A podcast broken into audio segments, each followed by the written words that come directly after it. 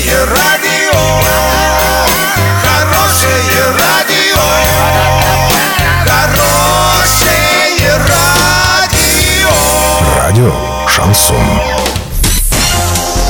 В студии с новостями Александра Белова. Здравствуйте. Спонсор выпуска магазин «Строительный бум». ИП Халикова РМ. Низкие цены всегда.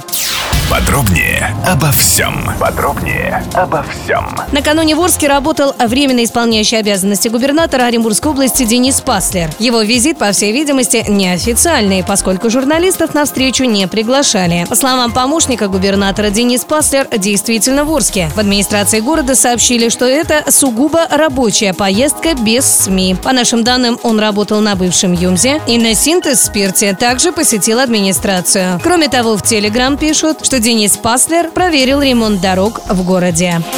Новейший российский пистолет «Удав» прошел войсковые испытания. Об этом РИА Новости сообщил источник в оборонно-промышленном комплексе. Оружие разработано в Центральном научно-исследовательском институте точного машиностроения. По данным издания, пистолет готов к серийному производству. «Удав» рассчитан на 18 патронов. Калибр оружия 9 мм, вес 780 граммов. Специально для него были разработаны два новейших патрона – дозвуковой и повышенной пробиваемости.